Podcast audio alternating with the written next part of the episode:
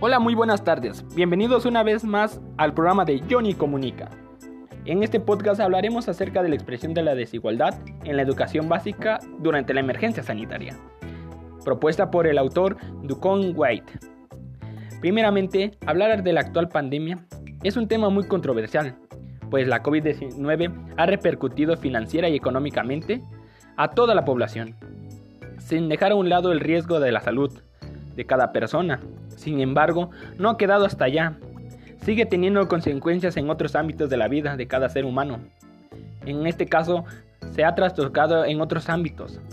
Y especialmente hablaremos acerca de la escolarización, donde los gobiernos a nivel mundial han cerrado todas las instituciones con el único fin de salvaguardar y que no se propague la, la enfermedad. Pues esto está bien, pero ¿Saben qué repercusiones puede tener? Pues al cerrar las instituciones de, esto, pues puede provocar mucha deficiencia en la educación, ya que afectan a innumerables alumnos, pero se ven más afectados las poblaciones vulnerables. ¿Qué quiere decir esto? Son entornos de pobreza, baja escolaridad, marginación, trabajo informal o en fin, donde no cuentan con las necesidades suficientes, originando que exista el rezago educativo, ya que esto existe mucho la diferencia de clases sociales. Pero el deseo por avanzar y adecuarse al contexto, los gobiernos han creado plataformas educativas para mantener la educación a distancia. Pero, ¿creen que es buena idea la, la educación a distancia? Pues desde mi punto de vista no es tan viable, ya que no lo toman desde un parámetro general, o más específico en las personas. Les es difícil adoptar esas estrategias para educar, puesto que enfrentan diferentes obstáculos, ya sean materiales, sociales y económicos. Sin mencionar que la SEP ha emprendido estrategias con el fin de continuar el proceso de la formación, donde autoridades, maestros, padres de familia y alumnos den su mayor esfuerzo para adaptarse a la nueva forma de trabajar, utilizando la estrategia aprendiendo en línea a través de televisiones, celular. Pero no todas las personas contamos con un celular o una televisión. Hay personas que sí cuentan, pero se han preguntado si son varios hijos, ¿les daría tiempo adecuarse a que todos aprendan a la vez? Por otro lado, estas ideas planteadas y ejecutadas por las autoridades es que no toman en cuenta el contexto, el entorno y necesidades que cada alumno puede tener no llevar a cabo el análisis profundo de cada estudiante, sus alcances o limitaciones que tienen y en base a ello adaptar formas de trabajo. Sin embargo, lo retoman desde una perspectiva general sin importar las desigualdades sociales, económicas y culturales. Ahora bien, a formar, formar de llevar la educación a esta forma de trabajar afectando a la sociedad por igual, perjudicando más a la población vulnerable sin embargo, también en las urbanas encontramos algunas situaciones donde no cuentan con aparatos electrónicos, no cuentan con las posibilidades de salir de casa, entre otras. Ya que para ellos la escuela era un mundo de emociones, interacción y aprendizaje, pero la pandemia no ha acabado con toda esa alegría que generaba en los alumnos. Así que podemos concluir que la realidad a distancia afecta tanto a, zonas urbanas como a zonas rurales. La mayor afección para ambos sin importar que las ganas por querer aprender.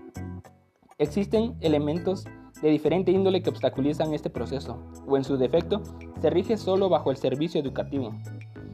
Es necesario que la educación retome desde otro punto general, que se base en todos los alumnos, que se base en la forma de educar a un maestro, adaptándose a su contexto y así salir adelante en la educación.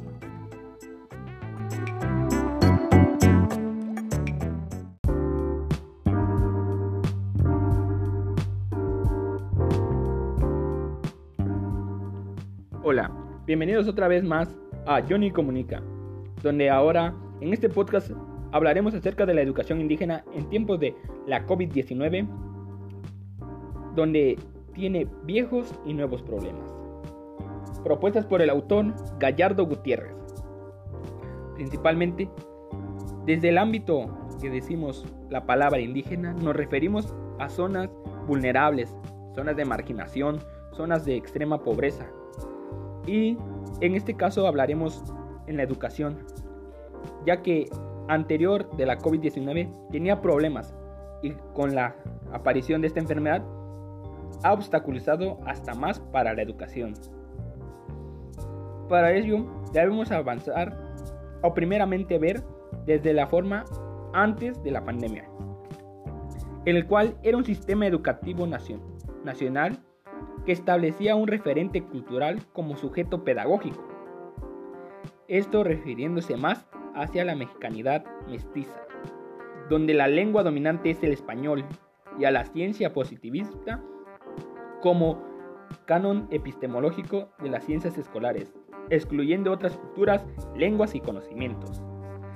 Esto nos da a entender de que la educación en este ámbito no era para todos, o era para todos, pero las poblaciones indígenas tenían que despojarse de sus culturas, de sus lenguas y conocimientos para poder estudiar, ya que la única lengua dominante era el español. En base a ello, nace como un apéndice del sistema educativo para atender a las necesidades la inclusión, que fue una idea bastante buena, ya que de despojarse de su cultura, lengua, características que te hacen identificar de algún lugar, de alguna nacionalidad, pues son de tu propia identidad personal. Pero esto para mí es como un arma de doble filo, porque si quieres, aprender, tenías que despojarte de todo lo que te hacían a ti mismo, que te identificaban de una persona.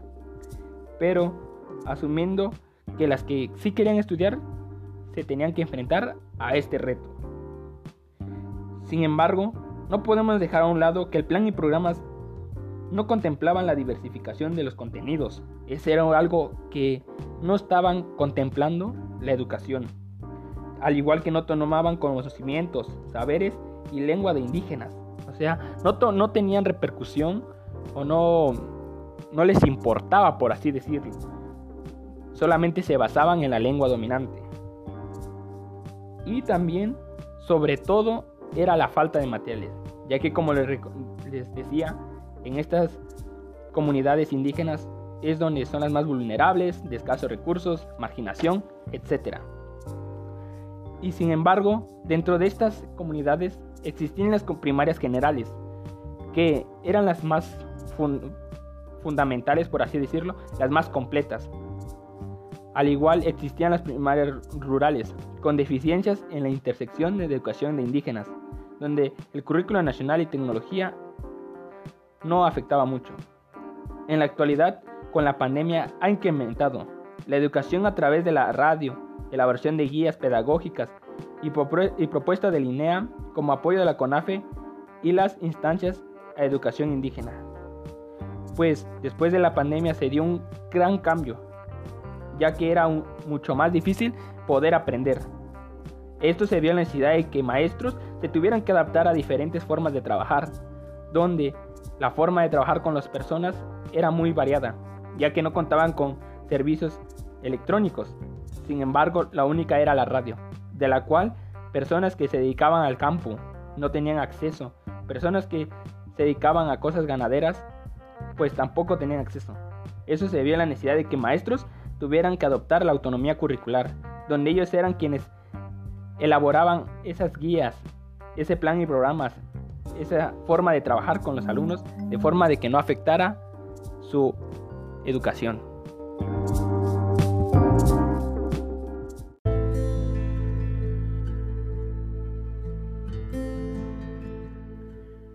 Hola, ahora bien, les hablaré acerca de otro tema muy importante que debemos reflexionar, el cual es nuevos comienzos y la, y la educación, reflexiones desde el confinamiento propuestas por el autor Álvarez González. Para hablar sobre un nuevo comienzo, debemos ver nuestro pasado. Durante el transcurso de nuestra historia hemos pasado a través de pandemias, guerras mundiales e incluso el, los fines, el fin del mundo. Hemos pasado enfermedades que han querido acabar con la humanidad, pero seguimos a flote. Esto nos deja algunas enseñanzas que debemos acatar, que debemos tomar en cuenta para la posterioridad. Es por eso que ha afectado en diferentes ámbitos. Ha afectado lo político, lo económico, lo social y sobre todo lo educativo. Ya que debemos plantearnos cómo va a ser la vida después de la pandemia, porque es una incógnita que todos tenemos. No sabemos principalmente en estos momentos cuándo regresaremos a clases, cuándo se acabará esta pandemia, porque hemos pasado, les repito, por diferentes situaciones, pero seguimos. Así que a través de esto debemos buscar la forma en cuál debemos estar utilizando para agregarlo a la, al origen sobre la educación.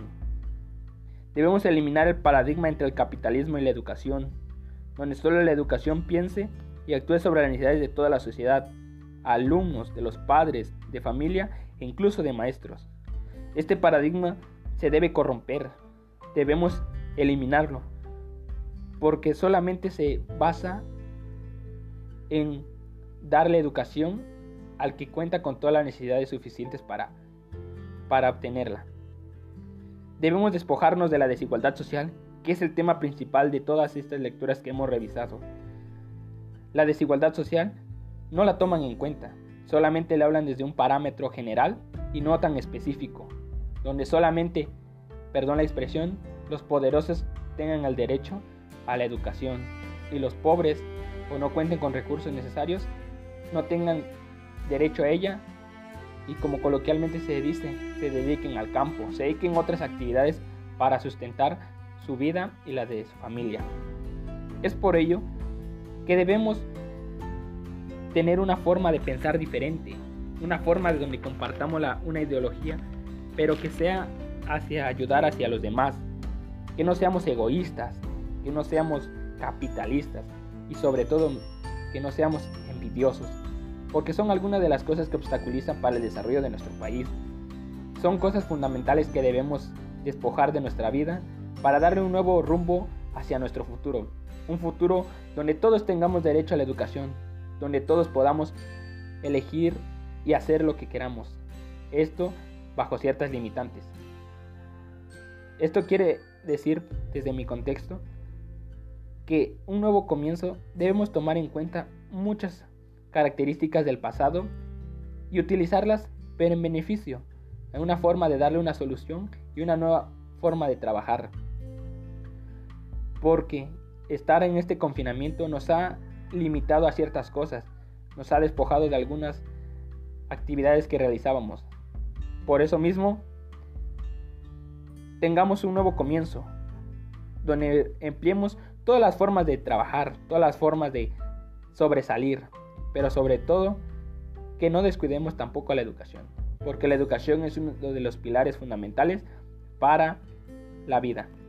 Y con esto sería todo.